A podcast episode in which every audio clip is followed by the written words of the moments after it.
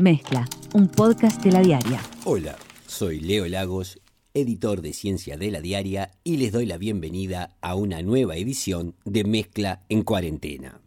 Llevamos tanto tiempo conviviendo con este nuevo coronavirus que poco a poco le vamos dejando de prestar atención. Al principio, con la llegada de la pandemia, todos queríamos tener información al respecto del SARS-CoV-2 y la COVID-19, la enfermedad que causa.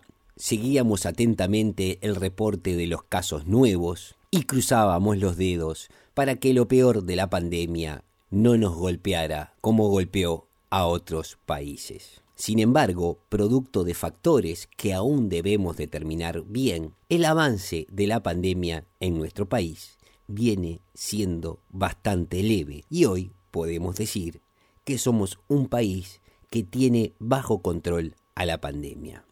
Pese a todo esto, uno no puede bajar la guardia. Generar conocimiento y generar herramientas sobre el coronavirus sigue siendo hoy, al igual que al principio de la pandemia, la estrategia adecuada. Y es en esa dirección hoy les quiero recomendar un artículo fabuloso que salió publicado en el sitio coronabicho.uy.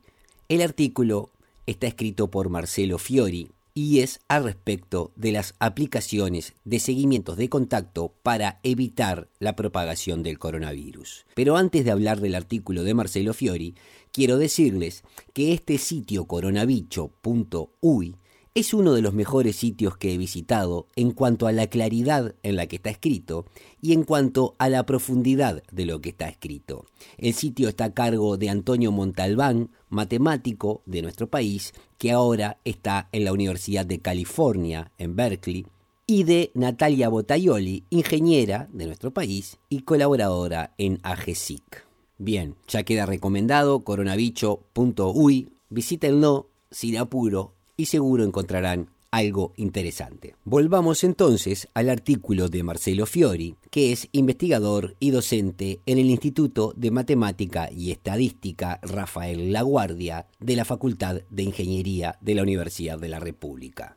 Su nota, titulada Ni Contact ni Tracing, aborda el futuro lanzamiento de una aplicación que ayudará a evitar futuros contagios, basada en un desarrollo que recientemente realizaron las empresas Google y Apple. Tal vez en estos últimos tiempos hayamos escuchado varias veces que una de las formas exitosas que tuvieron países asiáticos como Corea del Sur o Singapur para contener el coronavirus fue el uso de tecnologías para rastrear a aquellas personas que estuvieron en contacto con personas que tenían COVID-19. Bien, ahora se está anunciando el lanzamiento de una tecnología de rastreo de contactos mediante el Bluetooth del celular para aplicarse en nuestro país. Lo primero que surge, al menos en estas latitudes, donde no somos tan sumisos a una autoridad vertical como en los países asiáticos que aplicaron tecnologías de rastreo por celular, es hasta dónde ponemos en riesgo nuestra privacidad y hasta dónde estas aplicaciones podrían implicar que se maneje información sobre nosotros y nuestra ubicación.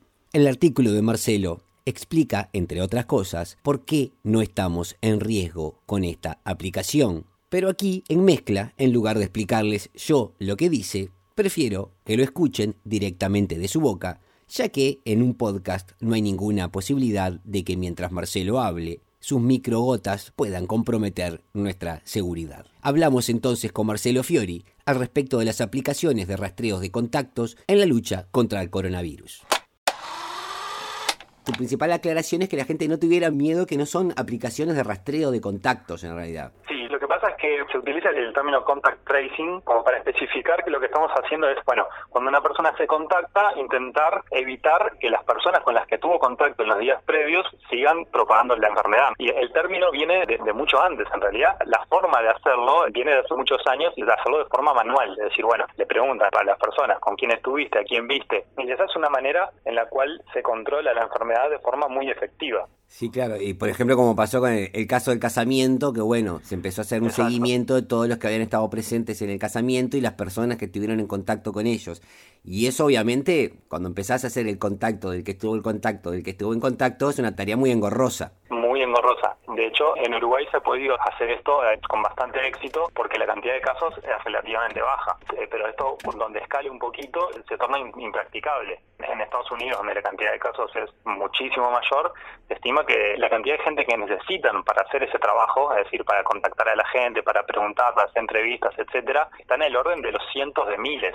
Entonces, acá en, en, Uruguay en eso trabajan algunas decenas de personas. Entonces, eso es, este, se, se, vuelve muy fácilmente impracticable hacer todo de, de forma manual. Desde ahí llegan las aplicaciones como para poder ayudar un poco en esto que se viene haciendo de muchos años con muchas enfermedades, pero que, bueno, en este caso donde es tan urgente, bueno, poder aprovechar la tecnología como para poder eh, ayudar a esto que se está haciendo de forma manual. Esto es en general, ¿no? Muchas veces la tecnología nunca viene a sustituir el trabajo del hombre, ¿no? Siempre viene a ayudar. Cuando hablamos de tecnología para ayudar a la detección de enfermedades o a la cura de enfermedades, siempre está asistiendo al especialista, al médico, y en este caso siempre la tecnología va a estar asistiendo o ayudando a, los que hacen el rastreo de contactos o, bueno, cualquier cosa en, en, este caso. No sé quién tiene la razón, si los orientales de Corea del Sur o los orientales de este lado, pero somos medio reacios a que nuestros datos anden circulando por ahí y vos lo que aclaras en tu artículo es que ni acceden a tus contactos en el teléfono, ni hay un seguimiento en tiempo real de por dónde andás, que son cosas aparte que ya hace el celular, pero con otras aplicaciones. Claro, siempre la cosa está en que vos le des permiso a la aplicación para que haga lo que la aplicación quiere, ¿no? O sea, si la aplicación quiere tener acceso a tu, a tu ubicación, como por ejemplo si quieres estar haciendo algo con el GPS, caminando por la calle, buscando una dirección, lo que sea, vos le decís, sí, te voy a decir dónde estoy porque quiero que me ayudes en esto. En este caso la aplicación no va a necesitar saber dónde estás. En el caso de otros países como Corea del Sur y algunos países este, asiáticos que tuvieron una explosión en 2003 y que ya se estaban preparando para esto y bueno, y tienen otra cultura, tomaron otras decisiones. Y en algunos otros países también hicieron algunas aplicaciones de este estilo con georreferenciación, pero no es el caso de la mayoría de los países europeos y de lo que se viene acá en Uruguay y en, particular del desarrollo que hicieron este, desde Google y Apple, donde la idea es que el usuario dé la menor cantidad de información posible. Vos lo explicás muy claro en tu artículo, ¿no? Eh, tu aparatito genera una serie de códigos aleatorios que se comparten a través del Bluetooth. Vos das un dato ahí que no es menor que decís que el Bluetooth consume poca batería, porque yo siempre lo tengo apagado porque tengo la sensación de que consume bastante batería.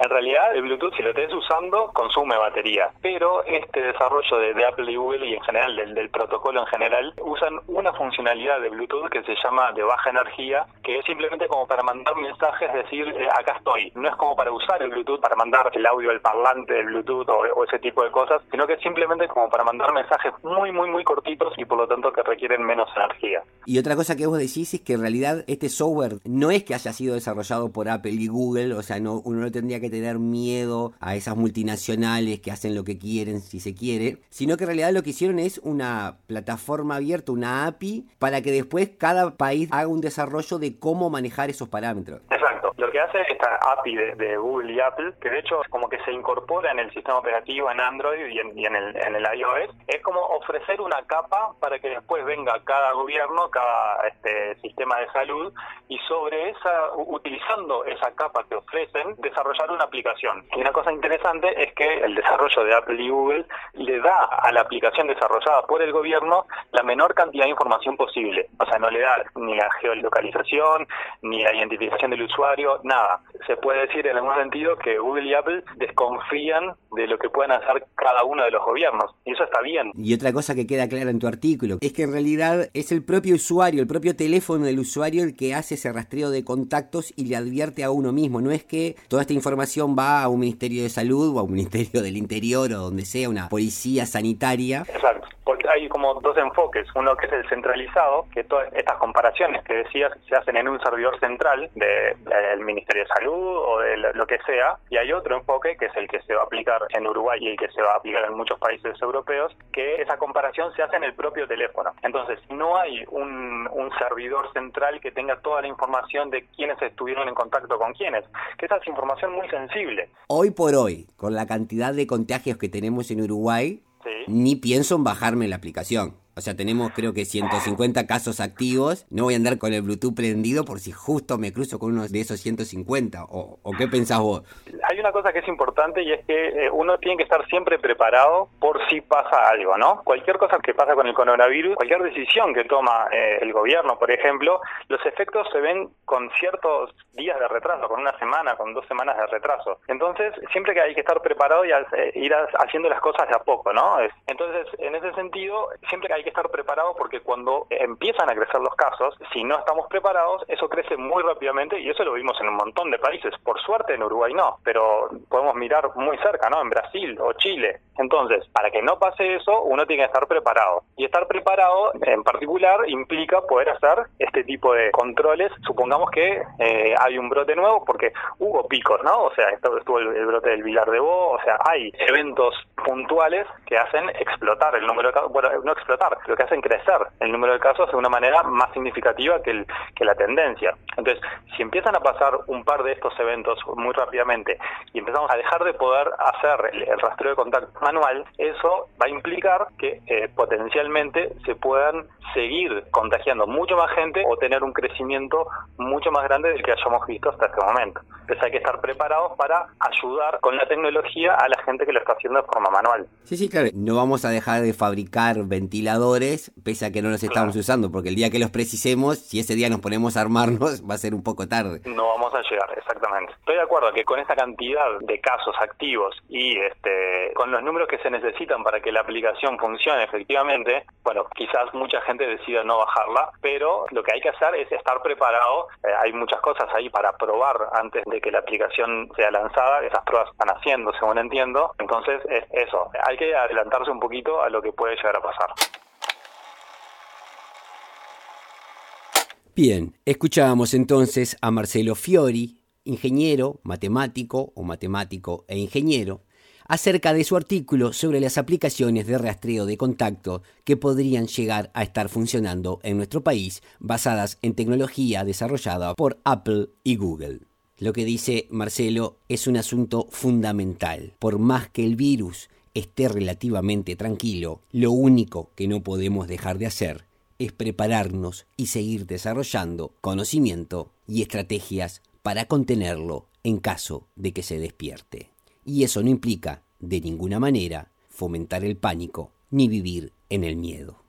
Por más información sobre el coronavirus y por noticias de Uruguay y del mundo, los invito a visitar ladiaria.com.uy.